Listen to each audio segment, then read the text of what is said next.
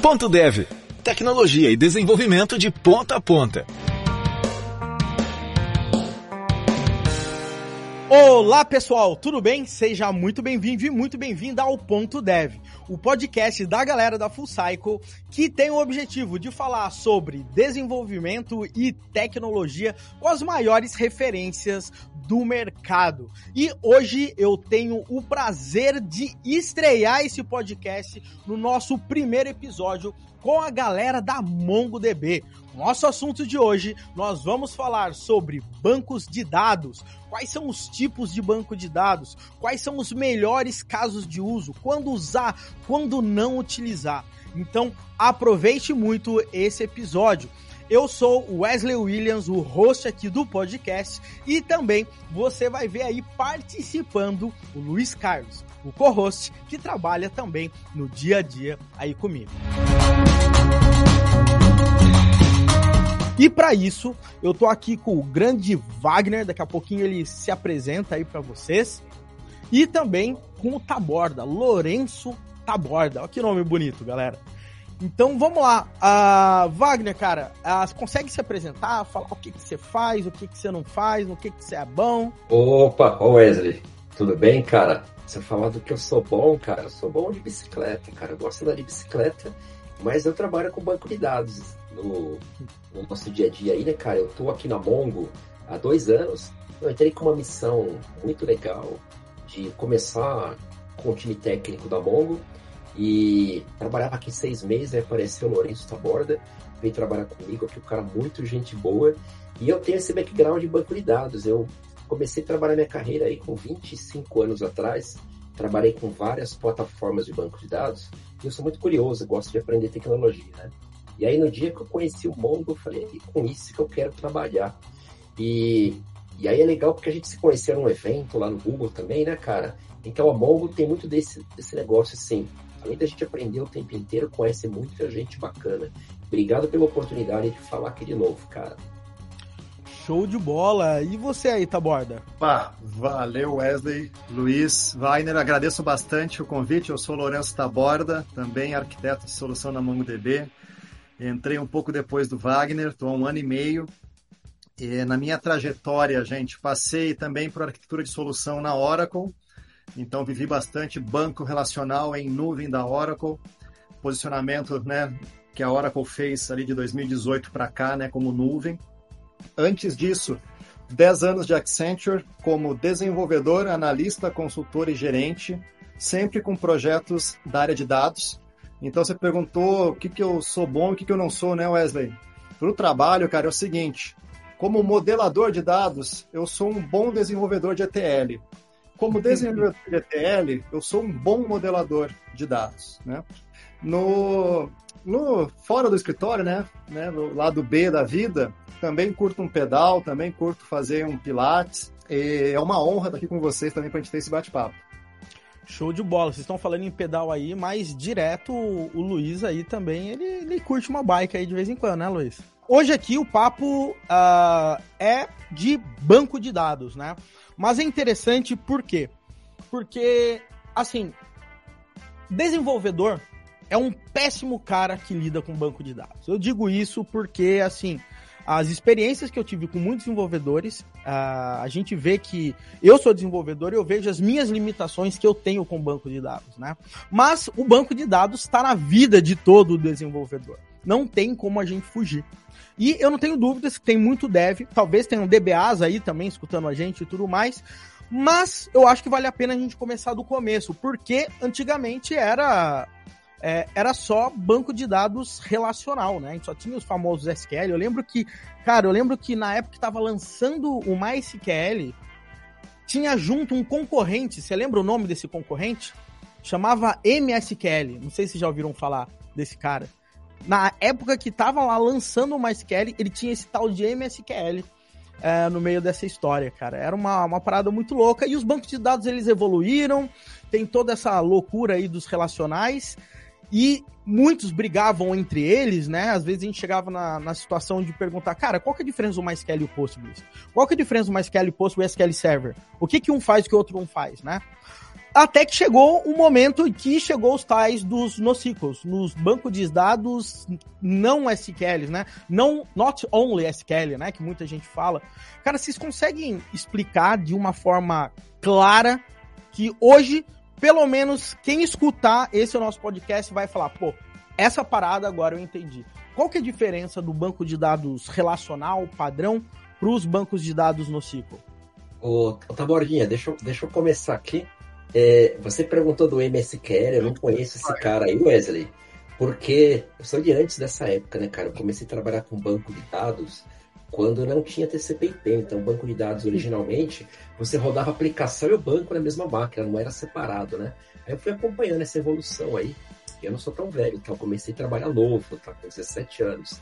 E mas qual que é o ponto, cara? O banco de dados nacional tem 50 anos, ele tem um propósito, funciona bem, é, trabalhei muito com ele.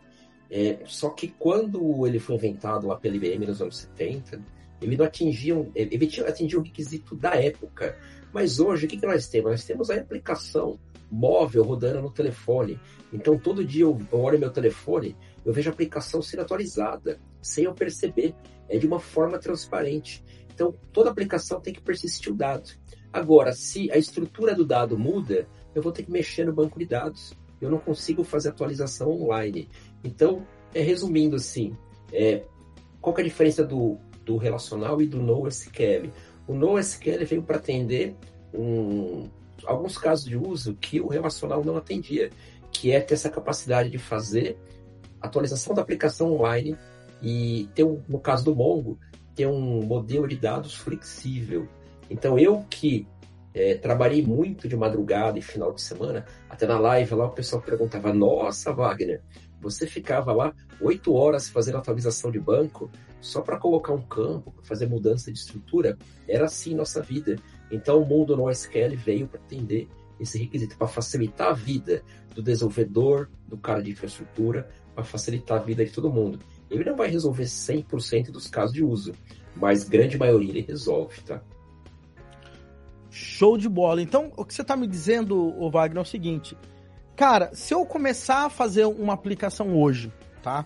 E o grande ponto é que quando uma empresa está começando uma solução nova, está criando uma BU nova ou qualquer coisa desse tipo, às vezes ele não sabe aonde essa aplicação vai chegar. Ele não sabe se daqui três meses o projeto vai ser cancelado, se vai faltar orçamento, mas ao mesmo tempo esse negócio pode virar um monstro e se o negócio virar um monstro, pode ser muito caro ter que refazer esses tipos de coisa. Você diria que nesses casos onde o futuro da aplicação é indefinido, onde que eventualmente a, a quantidade de mudanças na estrutura, na organização, na arquitetura da aplicação acontece muito, você acha que nesse tipo de caso no SQL pode ser uma, é uma boa pedida? Deixa eu citar um, lembrar de uma coisa. Quando a gente trabalha com banco relacional, para ele ser performático, o que, a gente tem que fazer? Um processo de modelagem de dados. E para criar um modelo bem otimizado, um modelo perfeito, ou um bom modelo, a gente tem que ter todos os requisitos do negócio. E muitas vezes a gente não consegue ter hoje, porque o negócio é dinâmico. Então, se a gente, a gente pode construir um MVP, escrever uma aplicação pequena para ter uma experimentação no banco relacional, a gente pode. Só que tem que ter ciência do quê? Que quando essa aplicação crescer, chegar requisito novo, vai ter um impacto, vai ter uma mudança. Como que a gente pode mitigar isso daí?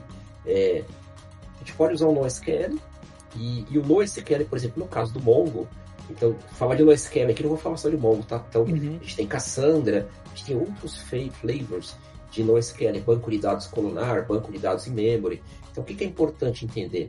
O requisito que aquela sua aplicação tem que entregar para o negócio.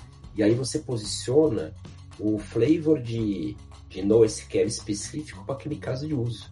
E quando a gente fala de modelo de documento, a gente consegue ter uma flexibilidade que, que consegue atender vários casos de uso. Então, respondendo a sua pergunta, vale a pena colocar um NoSQL dentro do MVP quando a gente não consegue prever todos os requisitos do negócio? Vale a pena sim, vai ter grande valor, vai ter grande valor poder fazer isso aí.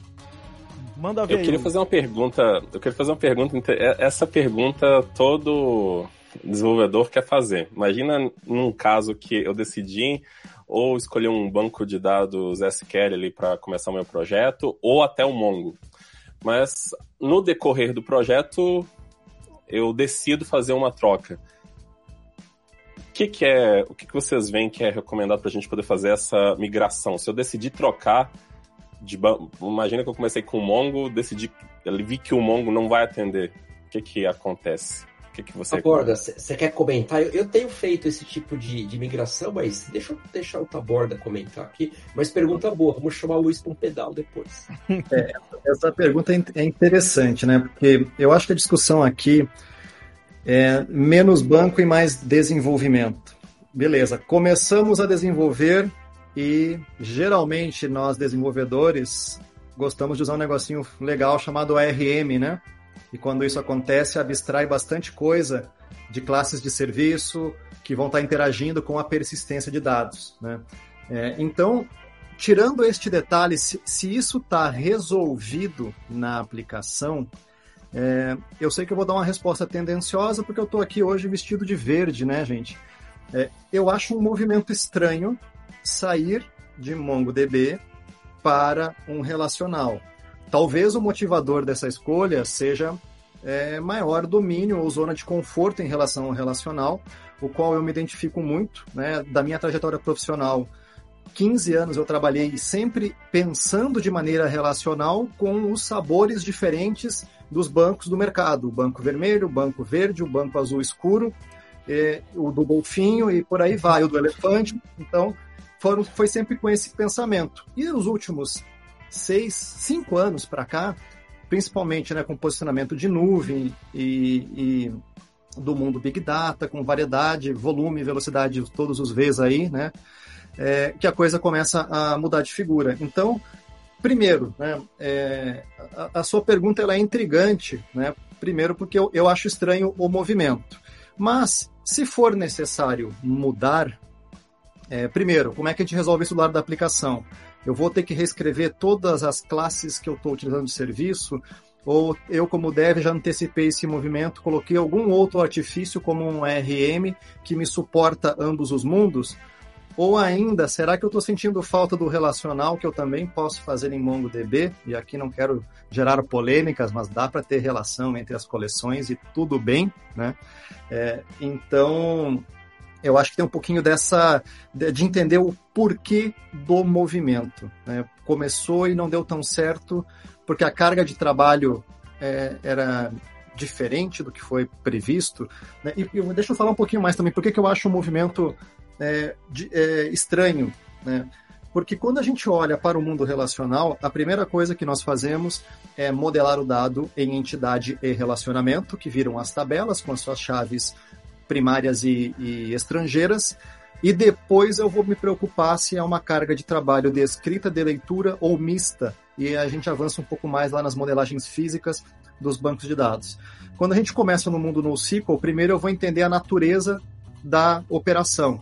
É uma carga super de escrita, eu tenho cardinalidades de é, um milhão de posts para um bilhão de comentários, para depois pensar como é que fica a estrutura em coleções é, e claro, eu sempre vou ter entidades e relacionamento, relacionamentos sendo modelados, né?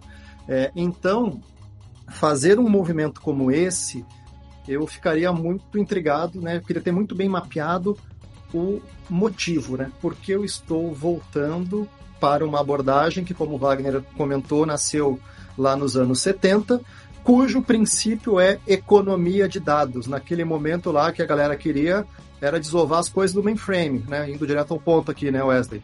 Então, naquele momento era este mindset. Hoje, o mindset de armazenamento não faz mais sentido. Faz mais sentido eu ter um deploy de uma aplicação que está no celular que não pode parar e não é atendido integralmente por um relacional. Agora, uma coisa que eu que o, vocês dois falaram a pelo jeito, inclusive, eu, eu nunca. Eu não sou acostumado, inclusive, usar esse, esse termo, né? Os flavors uh, dos bancos de dados, né? E a gente começou falando aqui sobre NoSQL e etc.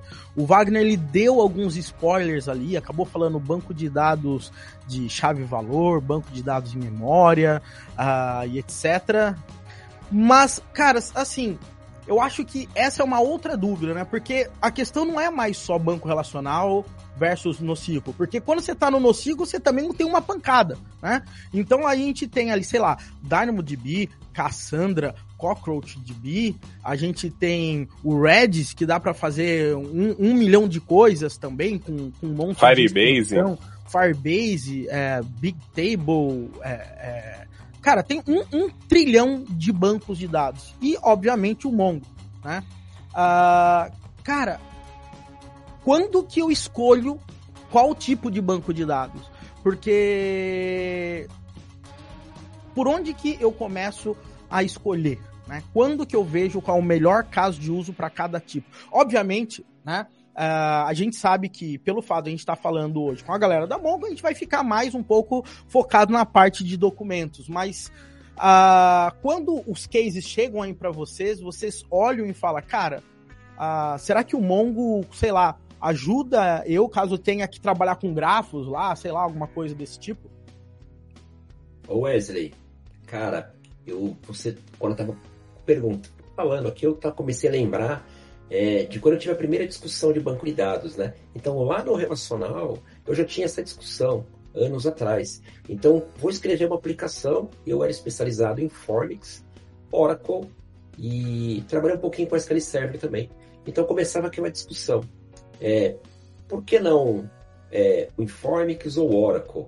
Ah, o Informix tinha arquitetura multithread, eu conseguia rodar com pouca máquina e ter a mesma performance, ou até melhor que a do Oracle. Ah, mas eu vou ter um processo ETL, que vou ter que fazer um, um, um ETL, vou ter que ter um dashboard. Então o SQL Server tinha essa funcionalidade. Então qual era a ideia? De acordo com o requisito da aplicação, a gente escolhia a ferramenta correta. E eram poucas opções, porque eram seis tipos de banco de dados que tinha na época, né? Era Sybase, SQL Server, DB2, Oracle, Formix e, cara, e o Ingress. E aí acabou, não tinha mais opção. Hoje, o que, que a gente encontra aí? Existe lá o site do DB Engines, que os caras ranqueiam as tecnologias de bancos de dados, seja relacional ou não relacional, e tem uma oferta, uma gama muito grande de bancos de dados. Então, muitos clientes já me perguntaram, Wagner, eu quero trabalhar com, com grafos, quero fazer análise aqui, só que eu quero fazer uma análise simples. Então, existe uma funcionalidade no Mongo, desde a versão Community, que suporta isso daí. Mas quando você tem que fazer uma análise mais complexa, como é que é meu posicionamento que eu estou no dia a dia com o cliente? Ó, uma coisa mais complexa não vai ficar legal no Mongo. Então você pode usar o Neo4j. É, outra coisa que surge muito, eu trabalho com Influx DB armazenar séries temporais. Empresa de energia, empresa de IoT usa esse bom produto. Ele é um bom produto, mas ele é focado só para séries temporais. Aí imagine que na sua aplicação você quer colocar uma transação, você quer fazer uma transação ACID em vários documentos, você quer fazer algum join, alguma query um pouquinho mais é, complexo, o Influx não vai te dar essa capacidade. Então a gente fala, ó, isso daí você pode trazer para o Mongo. Então no nosso dia a dia, é, a gente tem esse desafio de entender realmente o caso de uso, conversar com o desenvolvedor. Eu vejo que os clientes gostam de conversar com a gente, os técnicos da Mongo, porque para a gente conseguir posicionar o produto, não tem como falar assim, ah, me dá um overview, passa por cima o caso de uso. Não, me dá o detalhe, como é que você vai implementar, qual é a versão do Spring Boot que você vai implementar, qual é a versão do Python que você vai implementar, para a gente falar o que, que a gente consegue agregar. Eu acho que é isso, né, Lourenço? A gente tem que entender, fazer o deep dive. Sim, eu acho que tem, a gente chega numa discussão é, acho que indo aos, aos, princípios, né? Primeiro, acho que você foi cirúrgico, é compreensão do que precisamos alcançar e depois tem alguns outros fatores, né? É, questões estratégicas, questões das pessoas, né? Eu acho que falar simplesmente de tecnologia sem levar em consideração o que está na cabeça das pessoas é, não faz sentido. Então tem que levar muito em consideração isso. Mas deixa eu voltar um, um ponto que é a discussão, né? Uma discussão é, como você falou, no, no passado era vou para Oracle, para SQL Server ou para Sybase IQ, né? Ou, ou, ainda tinha aquela discussão, terceira forma normal eu dou uma denormalizada, né? Um, essa pergunta é meio como essa. Então, onde eu quero chegar? A pergunta aqui é bancos de propósito geral ou de propósito específico, né? Você citou Wesley DynamoDB. Se a gente olhar lá o comecinho da história do DynamoDB, era para atender um caso de uso bem específico de carrinho de compras em e-commerce. E por aquela razão, ele foi otimizado para uma estrutura de dados de chave-valor, que você tem lá uma chave primária e bota um monte de coisa do ladinho, um monte, mas não muito, porque senão vira coluna larga, já é outro formato. Então, é, a gente entra na discussão o que, que o, do que vamos fazer. Então, propósito geral. Relacional geralmente é um propósito geral. Você faz bastante coisa ali dentro. Dá para implementar o carrinho? Dá. Dá para fazer transação? Dá. Dá para fazer o BI? Dá. Você normaliza um pouquinho? Sim, né? É, aí a gente vai. Uh, e eu vou conectar também com o Wesley, Wesley falou no começo, né, de não apenas SQL, not only SQL, né, que é a sigla do NoSQL. A pergunta é: precisamos ir além do que o SQL faz, que é ter relacionamentos? E o além pode estar relacionado, então, a ter a chave valor, que é um principal formato, né, um dos principais formatos, ou coluna larga, que está muito relacionado para trazer uma leitura rápida de informação, ou documento, que é onde está o MongoDB, ou ainda grafos para análise de relacionamentos. E aí, no meio do caminho, talvez a gente encontre algumas variações e vai descobrir também que o modelo documental pode servir como suporte para você alcançar os demais formatos. Então, a primeira pergunta, eu vou além do SQL? Sim. Aí tem duas coisas que a resposta é meio pronta, mas a gente tem que se perguntar: esse negócio vai mudar ao longo do tempo? É óbvio que vai. Sim. Se mudar ao longo do tempo, eu posso parar? Sim, posso. Vou, é, ou melhor, não, não posso parar. Então acho que talvez o relacional pode dar um trabalhinho para fazer aquele aquele update, né, para fazer aquele alter table, lembre-se disso. É, e a tecnologia do NoSQL vai facilitar muito para você ter esse tipo de escalada, né? Uh, então, assim, percebe que eu já começo a misturar um pouco né, da tecnologia com a estratégia, com a abordagem, com a modelagem de dados, né? Vai meio que fica um, um catadão de coisa para a gente levar em consideração na hora de, de dar continuidade no projeto. Cara, você estava falando esse, essa história, né? Do banco pode, a aplicação pode parar, né? Cara, até hoje aqui, né? A gente, meu, vai subir um pod Kubernetes ali no, no processo de CD, tem sempre as benditas migrations que você tem que rodar quando você faz alteração na estrutura do banco de dados. Cara, o maior medo do deploy, na maioria das vezes que você vai ver, é o medo de alteração de estrutura do banco de dados, né? Tem até pattern que faz com que você faz o seguinte, ó, sempre tem que estar tá duas a minha aplicação tem que estar tá duas, duas releases para frente compatível à estrutura antiga no banco, porque se alguém destruir uma, uma coluna ou não sei o que, pode dar um, um super chabu, né? Eu acho que esses tipos de coisa para banco de dados com documento, cara, isso aí é, é, uma, é uma outra vida, né? Só quem já sofreu com problemas. E pode parecer, né? Mas se você olhar friamente, é um problema ridículo, né? Você, cara, mudou um campo de data, ou um campo era novo, ou ah, não cabia um valor, eu quis aumentar alguma coisa e, e acaba dando um chabu gigante. Agora, ah, vocês estavam falando muito em propósito geral, né? Eu poderia dizer que banco de dados orientado a documentos, ele é um banco de dados também de propósito geral, da mesma forma que um SQL é? Que essa pergunta foi boa. Né? Eu... É polêmica, hein? Fala aí, Taborda. Mas vamos, vamos, falar o seguinte: eu, vamos começar com posicionamento. Eu ir pela zona de minha zona de conforto. Posicionamento de MongoDB. Sim, banco de dados NoSQL documental de propósito geral, que você consegue, a partir do modelo documental, ter relacionamentos, então faz relacional. Você consegue, a partir do documento, fazer uma chave valor, porque é, um, é uma estrutura de documento simples, né? A mesma coisa para a coluna larga, porque eu tenho a chave e talvez um subdocumento ali dentro. Então, perceba que um bloco fundamental é o modelo documental.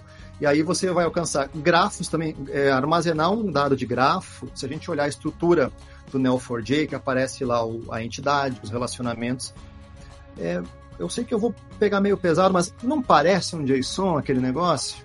Então, mais ou menos, né? Vamos puxar para o lado verde da força vira um modelo de documento ali também. Time Series é um documento que tem um timestamp no começo. Então, ah, por esta razão, o posicionamento de MongoDB é que é um NoSQL de propósito geral. Porém, se nós formos analisar outros NoSQL, Wagner comentou do NoSQL muito famoso de Time Series, que é o Influx. Eu não percebo o Influx como é propósito geral. O propósito específico é time series e o Não próprio é mesmo, né? produto também é, né? O processamento né, que a gente percebe né, é exatamente esse.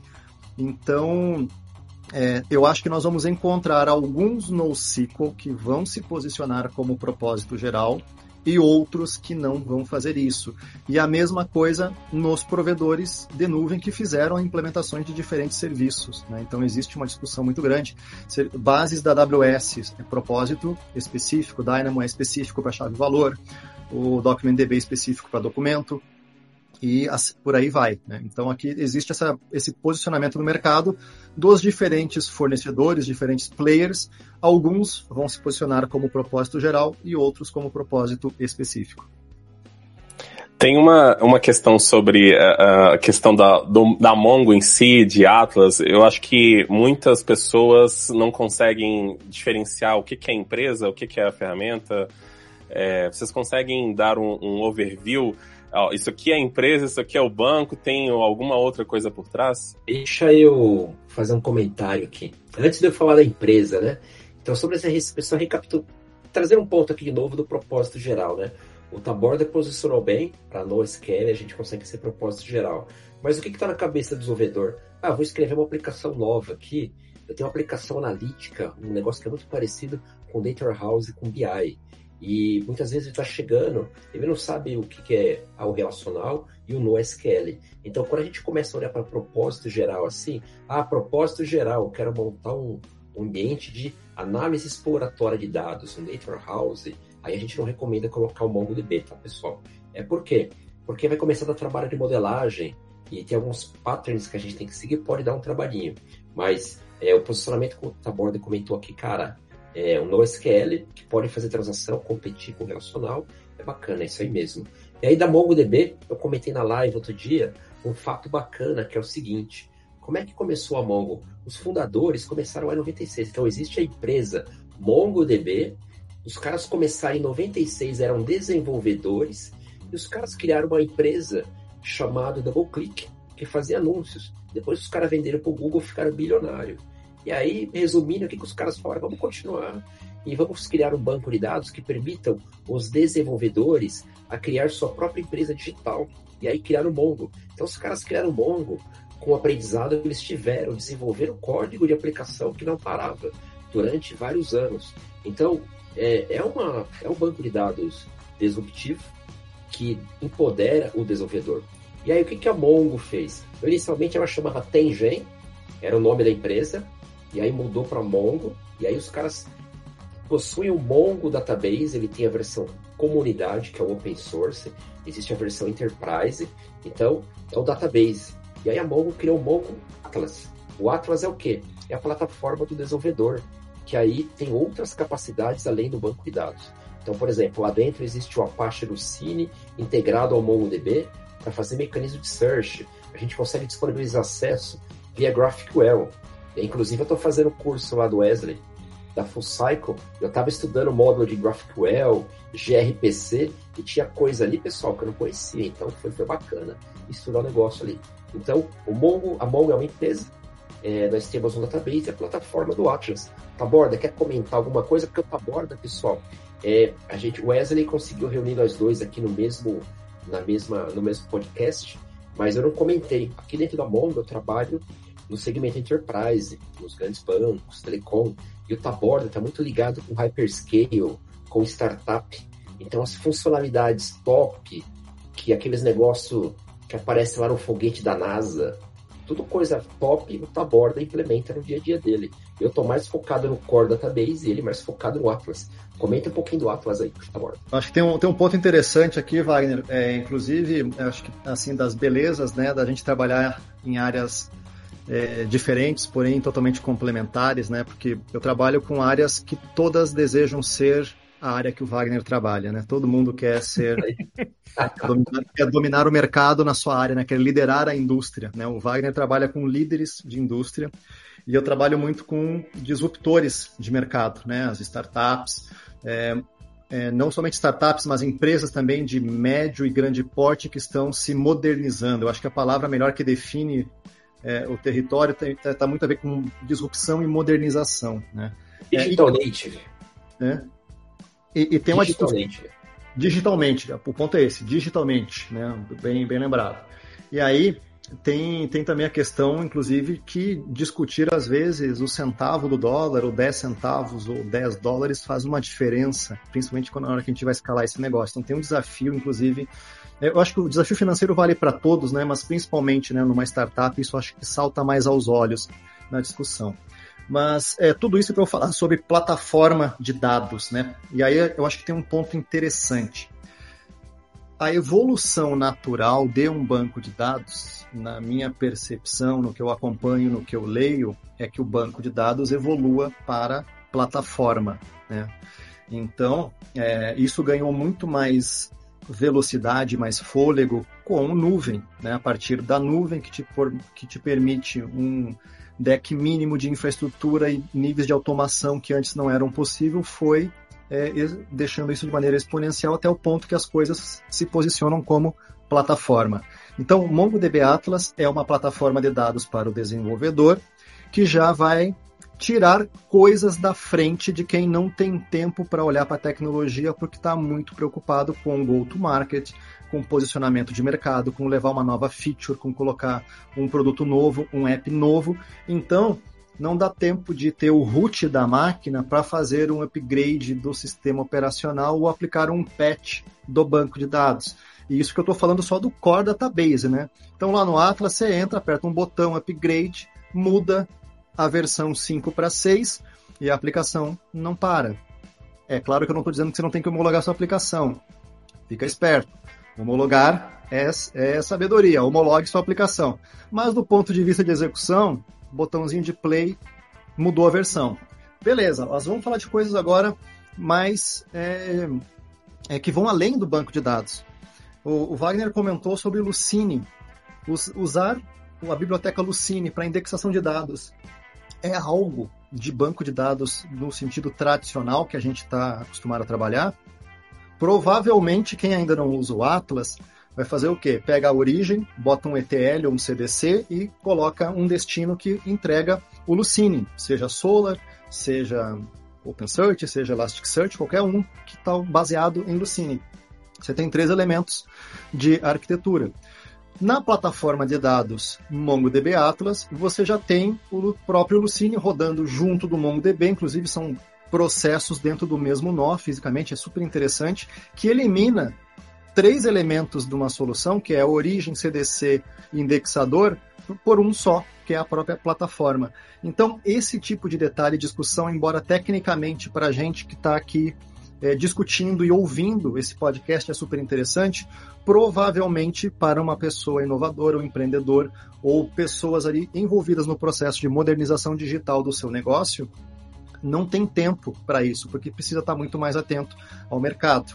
Então, a plataforma permite você ter essas facilidades que vão desde o core database até coisas como indexação, que hoje o mínimo que você espera de qualquer portal ou aplicação é que você tenha uma barra de busca e que a busca tenha relevância de resultado. Né? Não, é, não é mais um índice simples que você põe a chave exata e traz a busca. Né? É, inclusive, é, é, o ponto mais recente agora é você ter busca baseada em vetor. Isso fica esperto, já tem lá no Atlas também, para você usar né, algumas linhas de código de distância. O é, que mais que eu posso destacar também? Ciclo de vida de dados, isso é uma coisa interessante. Quando que foi a última discussão, ou última vez que vocês pararam para pensar em esfriamento de dados? Não é assim, a gente pensa isso depois, né? Geralmente eu quero fazer a transação acontecer, o pedido rolar. É, Depois rastrear. a gente vê o que, que faz, né? Depois a gente vê. Por... Tem que rodar. Vamos primeiro botar para rodar, depois a gente vê como é que a gente armazena esse negócio, quanto que vai ficar, vai ficar caro, barato e não sei o que. Passa um ano, a conta começa a subir, né? É isso aí, gente. Então a plataforma você entra lá, coloca um wizard que fala documento XPTO, que tem mais de um ano de dados, esfria. Passou mais um ano, expurga. Então, esse tipo de coisa a plataforma pode resolver para você e resolve com muito sucesso. Né? E é, esse caso é interessante. Eu já discuti é, soluções com clientes que tinham 10 anos de notas fiscais guardadas. E aí fica a pergunta: precisamos ter tudo isso? Legalmente você precisa por cinco anos, né? Geralmente, né? Na maior parte dos. Né? Eu não, não sou especialista em legislação tributária, mas se não me engano, você guarda uma nota fiscal por cinco anos, depois pode expurgar. Por dez, é, não sei, né? Temos cada mas cada, cada, é, mas cada, o ponto cada, é que tem muita empresa hoje aí, principalmente que está usando banco de dados relacional, e não estou falando mal de relacional, pelo amor de Deus, tem um banco de dados relacional até na Lua eu tenho hoje. Mas o, o grande ponto é, você não pensa nisso, cara. Né? Então você tá, tá lá no banco. Né? Tá lá a primeira nota emitida lá em 1980, sei lá, entendeu? Isso, e isso muitas vezes a gente acaba esquecendo e vai ficando no dia a dia, né? Exatamente. Mas é isso, é um processo ali que ficou e você vai pagando uma conta e depois, quando você olha em retrospectiva, você pagou ali talvez cinco anos de investimento que não precisava, né? Poderia ter sido resolvido facilmente com isso. Então, para fechar o ponto da plataforma, plataforma de dados de desenvolvimento é um acelerador e serve para todo mundo, de todos os tamanhos. Pode ser a startup de duas pessoas, como também pode ser um grande banco digital, que não é o bancão que o Wagner atende. Pode ser para todo mundo. Tá, agora, o Wagner, fala uma coisa para mim, cara. É, vocês atendem um monte de banco e etc, cara, e eu fico curioso. Cara, aonde que os bancos usam o Mongo? Né? É, em quais tipos de aplicação? Cara, tem todo tipo de aplicação. Então, tem, existem bancos digitais que usam para fazer transação. Tem casos de uso onde o Mongo é usado para gestão de documento, alguma aplicação auxiliar para gerenciamento de usuários, de permissões. Tudo que você imaginar vai ter caso de uso com Mongo. É, um, alguns casos legais que eu gosto de comentar. Dentro do Atlas, existe um módulo que você disponibiliza um banco de dados offline para rodar dentro de um tablet ou dentro de um telefone. Então, o que, que acontece? Imagine um banco de dados desconectado. Sua aplicação roda no telefone e você transaciona no telefone e o módulo sincroniza com o Atlas. Então, essa é uma funcionalidade só do Atlas. E, e é um recurso bacana. No último release aqui, já está saindo um esquema de replicação de ponto a ponto, de um device com outro. Então, quando a gente fala de Atlas e casos de usos é, diferentes, aplicações modernas, tem todo tipo de coisa. Tem, então, tem os bancos, as telcos, usando em IoT. O, o Mongo ele tem um tipo de dado específico para armazenar o dado em IoT. Então, a gente consegue ter grandes volumes com pouco espaço em disco. Então, é muito variável, é muito variado os casos de uso. É, é, eu queria fazer uma pergunta, aproveitando esse, esse gancho de onde ele está sendo utilizado, que é, é, uma dúvida que eu tenho, muitos desenvolvedores também têm. É, muita gente tem usado, às vezes, SQL, que vocês têm contato com clientes, startups, é, é, grandes clientes, etc. Onde vocês veem, você vê que o cliente está usando SQL e você fala assim, poxa, não deveria estar tá usando SQL, deveria estar tá usando Mongo aqui. É, conseguem dar algum case, alguma coisa assim? Ah, não, aqui você deveria estar usando o Mongo, você ganharia muito mais do que está usando o SQL. Deixa. É, é legal esse ponto que você puxou, Luiz. Eu comecei a minha carreira como programador fazendo downsizing de mainframe. Então você imagina que eu entrava lá, é, escrevia código em C, Informix 4GL e Visual Basic. Então, quando ninguém falava de múltiplas linguagens, eu já trabalhava com três linguagens e acabei tra trabalhando com três bancos de dados.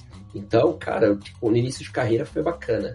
E essas aplicações migraram do mainframe lá nos anos 90, 94 e 95, estão até hoje no ar. Então, o que, que acontece? A gente falou de archiving agora, né? Cara, é muito comum um banco relacional ter informação desde 94. Super comum, independente da plataforma. E, e quando eu chego nesses clientes, eu vejo alguns cenários assim. O cara já conhece, o cara trabalha 25, 30 anos com dialeto SQL. E o cara não quer sair desse negócio e ele vai tentar entrar no Mongo, ele vai ter dificuldade, vai ter uma experiência ruim. Então, esse é um ponto, sim, que eu falo, cara, continua no relacional. Agora, o contrário, que o cara é, deveria vir para o Mongo. Ele criou uma arquitetura de microserviços, modernizou a aplicação. Então, eu tenho alguns clientes que pegaram a aplicação de 25 anos, o monolito, quebraram, refizeram a aplicação inteira. 10 meses. Refizeram com microserviços, rodando no cloud provider. E aí implementaram com um Postgres. Nada contra o Postgres. É que na hora que o cara saiu de uma solução para ir para outra, ele continuou tendo as mesmas dificuldades que ele tinha lá no, no Oracle, no SQL Server.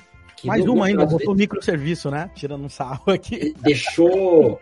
É que trouxe uma complexidade que ele não tinha, que vai ter que gerenciar tudo isso daí. E aí eu falei, ó, vocês vão ter um problema aqui quando tiver que fazer o alter table, mudar o modelo. Não, nossa aplicação não vai crescer. Cresceu, bateu um tera. E aí depois tiveram que fazer uma alteração no modelo. E, e aí existem alguns patterns de arquitetura que é o quê? Você usa o blue-green. Então você provisiona uma outra infra, você faz uma cópia do banco, replica, faz um alter table aqui. Cara, dá para fazer sem parar o banco com um minuto de parada? Dá. Só que você tem que fazer um planejamento. E, e aí seu cara de negócio chegou para você e falou, põe essa funcionalidade em produção agora. Aí o time de infra, o DevOps, fala, não, peraí, que eu tenho que me preparar. Então é isso que não pode acontecer, entendeu? Nos é, dias de hoje você tem que criar uma window que você vai parar o, o sistema porque o sistema não ah, ele não consegue trabalhar.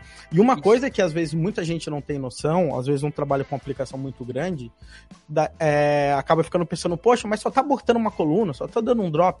Galera, quando você tem terabytes num banco de dados, arrancar uma coluna, alterar uma coluna, não é algo assim, né, que você dá no seu, na sua máquina de desenvolvimento e, e tá tudo bem, né? Ah, esses tipos de coisa tem processamento, tem coisa que demora tempo, gera efeito colateral, o banco de dados acaba. Acontece muita coisa por trás, né? Que às vezes a gente acaba nem tendo ideia. Agora, por outro lado, tem uma coisa muito, eu digo até assim, engraçada pelo fato de que quem nasceu, uh, que nem a gente que só existia SQL por trás, hoje em dia cada vez mais eu vejo pessoas que não conhecem SQL. Se não existissem uh, o RMs, eles não iam conseguir nem salvar o Olá Mundo no banco de dados. Por outro lado, eu vejo quantas pessoas, por exemplo, principalmente do mundo do JavaScript e Node, que juntou ali a história, né, de putz, JavaScript já tá trabalhando com JSON, na hora que eu vou botar ali no Mongo é tudo a mesma coisa e pum, simplesmente clique em salvar e salvou e tá tudo certo, né? Eu acho que isso ajudou a introduzir muita gente no mundo da tecnologia, né? Sim, eu acho que esse ponto é bem interessante, Wesley, porque inclusive vai bater com um dos pilares do MongoDB, que é você é, gravar a informação do jeito que você desenvolveu, do jeito que você programou. Então, a gente programa orientado a objetos, pensa em objetos, tornou-se padrão você notar olha a minha redundância da frase, um objeto é anotado em JavaScript. Então, JSON, JavaScript, Object Notation. Falei o óbvio, né? Então, seria óbvio também eu pegar o JSON e gravá-lo.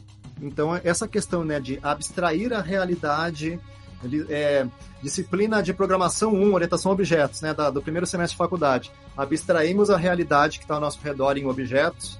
Os objetos têm seus atributos que estão ali transacionando é, conteúdos entre si na aplicação gerou tudo isso em notação de JSON, o JSON foi gravado, então acaba sendo a maneira mais natural de pensar né, para o desenvolvedor de aplicações.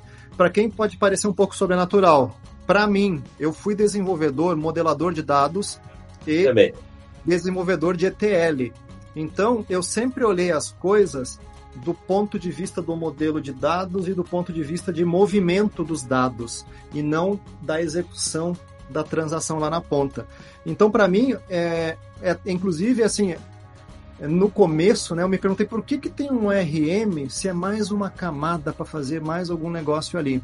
Porque a minha cabecinha olhando do banco de dados, eu não preciso de intermediário. Só que do lado de lá é mais confortável. Então, eu acho que esse é o ponto, né? Justamente pelo fato de não ter mais a questão de mapear objeto em tabelas, aonde o objeto cliente vira cinco tabelas, e aí você tem que fazer mais uma classe de serviço para fazer todo esse negócio aí.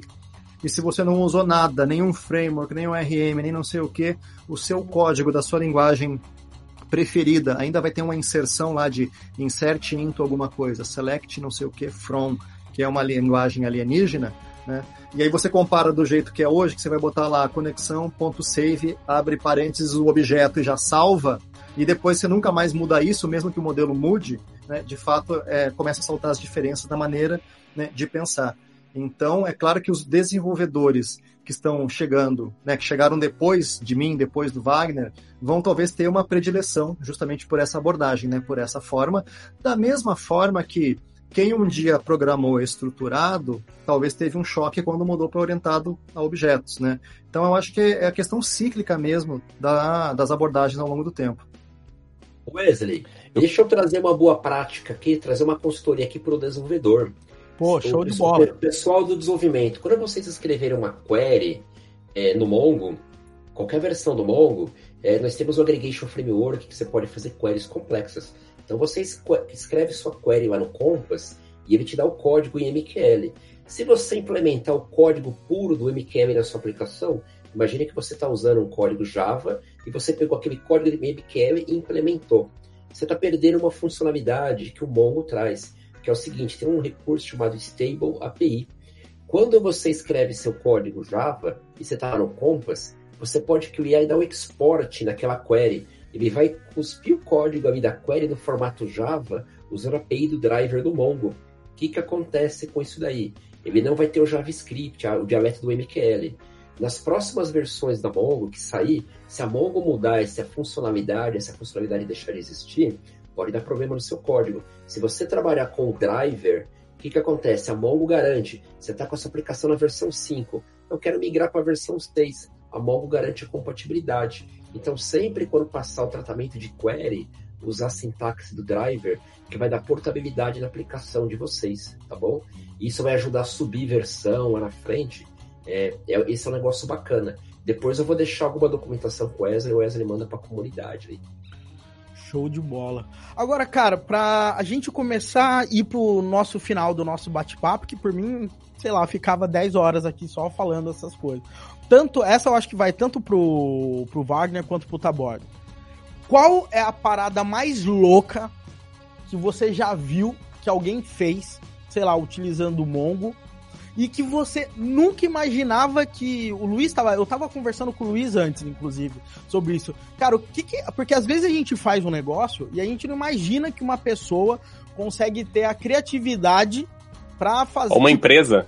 É, não, sei lá, eu, o, sei lá, o Steve Jobs montou o iPad para ajudar a ser navegado. Aí os caras botaram dentro de um avião para conduzir um jato entendeu? Qual que foi a coisa mais louca que vocês já viram assim? Foi assim, caraca, não, jamais, se alguém falasse para mim, eu ia imaginar que alguém iria usar esses tipos de banco de dados para fazer isso. Tem alguma coisa assim que salta os olhos de vocês no dia a dia? Talvez o Taborda tenha mais situações do que essa, porque o, o Wagner é um cara mais clássico, mais tradicional, né, com os bancões e tudo mais. Mas eu tenho.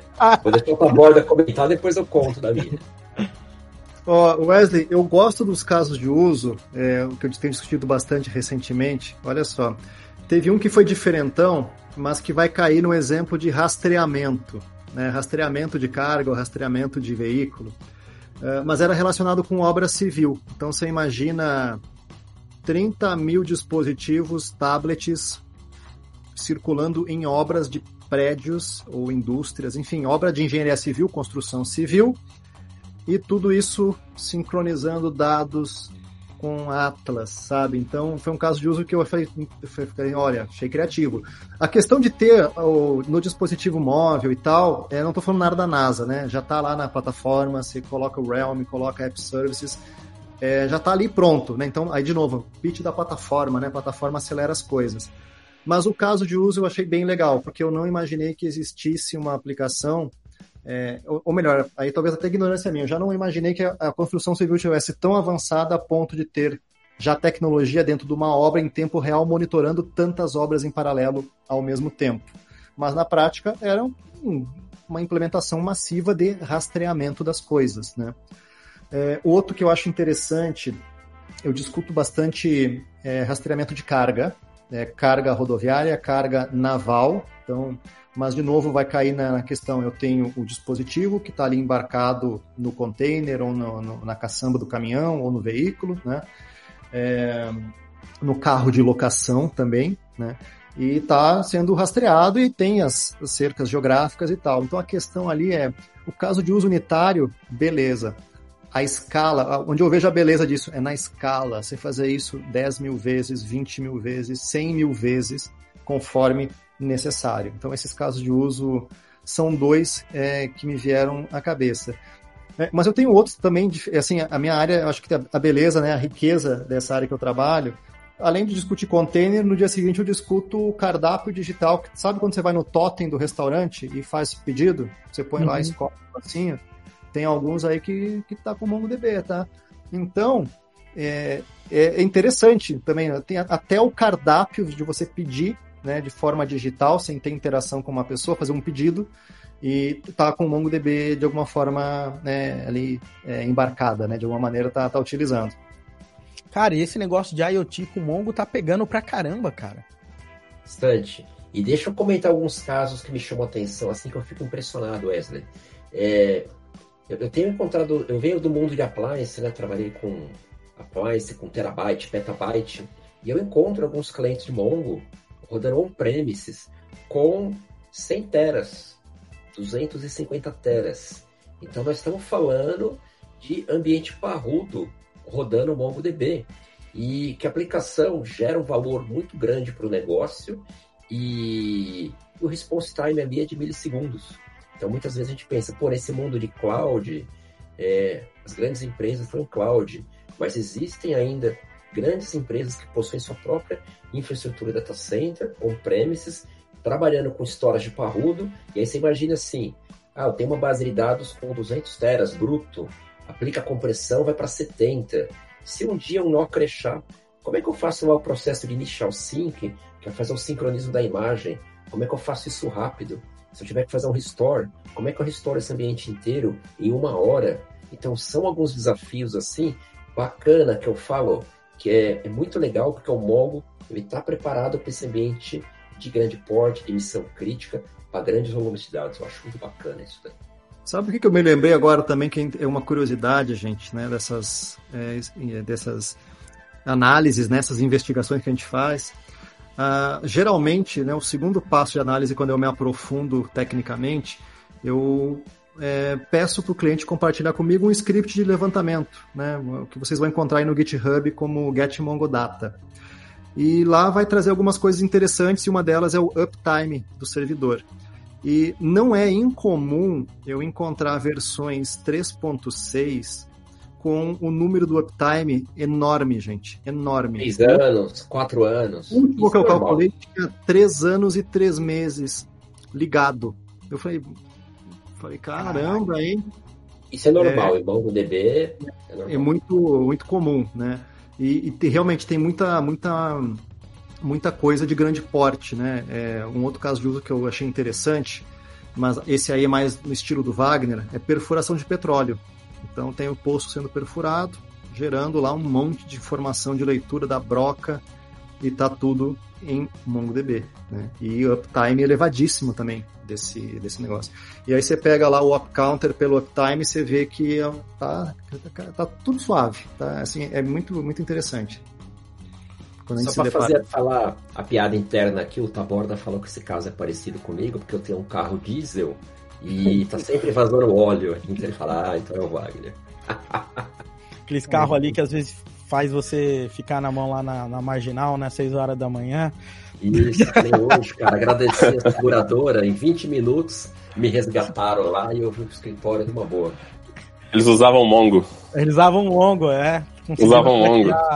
Mas é verdade, os caras usam. É Caras, e pro último, pra gente fechar, cara, o lance é o seguinte. A Mongo, ela tem a Mongo University. Eu sei, se eu perguntar para vocês, vocês não vão poder falar, ah, Wesley, é legalzinho, né? Eu acho que vale a pena dar uma olhadinha. Cara, é bom esse negócio de verdade ou você acha que vale a pena eu para eu começar, cara, e aprender a modelar, porque eu acho que a maior dificuldade não é usar, né? Clicar dar um save no negócio, etc. Acaba não sendo isso porque já em tese, né, foi feito para ser fácil já, né? Agora é que nem programar procedural e depois ir para orientação a objetos. Cara, o quão difícil é eu conseguir fazer esse chaveamento da minha mente para eu conseguir pensar em documentos. Lembrando ainda que às vezes eu tenho que relacionar coleções, né? Dá para fazer isso, entendeu? Então, a, a, essa Mongo Universe, ela realmente consegue me ajudar? Ó, vamos dividir em duas respostas aqui. Eu vou falar da Mongo Universe, do meu case pessoal, e aí o Taborda fala do esforço de chavear o mindset aí. O meu case pessoal, eu comecei, eu entrei nesse mundo open source quando eu ainda trabalhava na IBM, e eu trabalhava, comecei a trabalhar com MongoDB na IBM, que a IBM vende open source, suporte do open source. E aí o que aconteceu? Eu queria aprender Mongo, aí me falaram, entra na Mongo University. Aí, vou ser sincero, falei, não, treinamento de graça não deve ser legal comprei curso em plataforma, comecei a estudar. E aí, depois de um tempo, eu falei, eu quero dar uma aprofundada, eu quero ver modelagem de dados. Eu comecei a pesquisar em fórum o treinamento M320 de modelagem. Aí eu entrei no Mongo University. Aí na hora que eu entrei, conteúdo fantástico. E isso faz uns três anos, né? E quando eu fui contratado em 2021, eu tenho que passar por aquele processo de descompressão. Fiquei três meses estudando, mas fazendo um monte de treinamento. E durante três semanas eu fiquei focado só na Mongo University. Então o conteúdo que tem lá é o conteúdo que é usado para treinamento dos próprios funcionários da Mongo. É um conteúdo riquíssimo, vale a pena e é gratuito. Então muitas vezes a gente tem aquela visão assim, ah, é de graça, não vou olhar para isso daí. É uma documentação pode... mais ou menos, só para. Mais ou menos, é. Pode olhar que tem um treinamento bacana de diagnóstico e a Mongo tem que fornecer esse tipo de conhecimento porque o produto ele é muito forte, a parte open source. E as pessoas que colocam o MongoDB Community precisam se capacitar. Então, a Mongo tem essa fortaleza na parte de treinamento.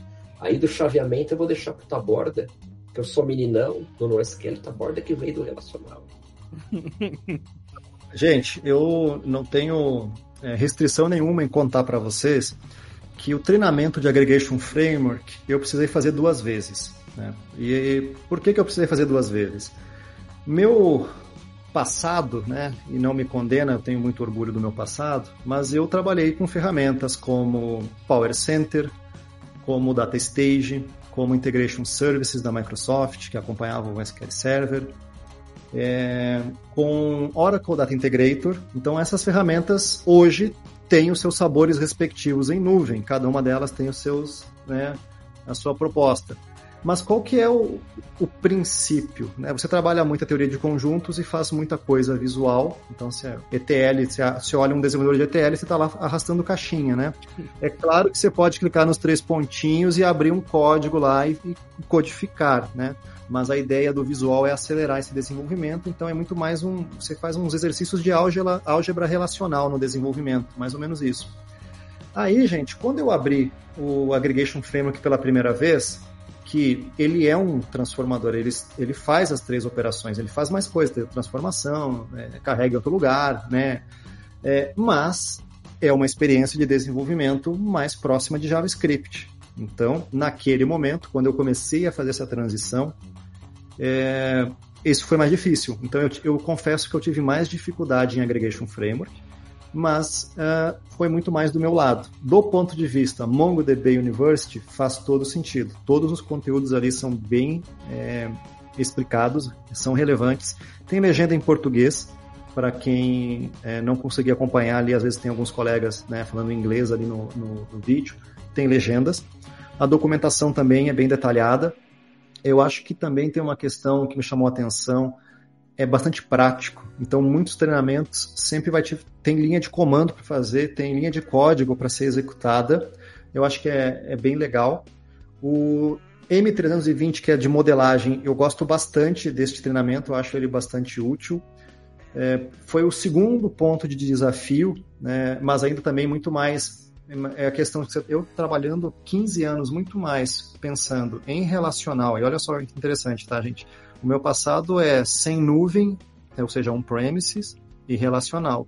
Então, no momento que eu comecei a ter mais contato com nuvem e depois com NoSQL, é claro que foi um choque, né? De 20 anos no total, 15 era no modelo anterior, 6, 5, 6, quase 6 para cá, estavam mais nesse modelo novo. Então, eu acho que aqui um, uma sugestão, gente. Começa, vou falar o óbvio de novo, começa pelo começo, começa pelo 101 lá, fundamentos de MongoDB, depois dá uma olhadinha no MongoDB para profissionais de SQL, e aí depois você cai matando tanto no Aggregation Framework ou com, com o M320, que é, é sucesso. Show de bola! Galera, a, a gente teve aqui com o Wagner Pontes, com Lourenço Utaborda, da MongoDB. A gente teve uma ótima oportunidade de entender um pouco mais, tanto sobre os caras quanto da Mongo, e também um pouco sobre esse mundo no SQL.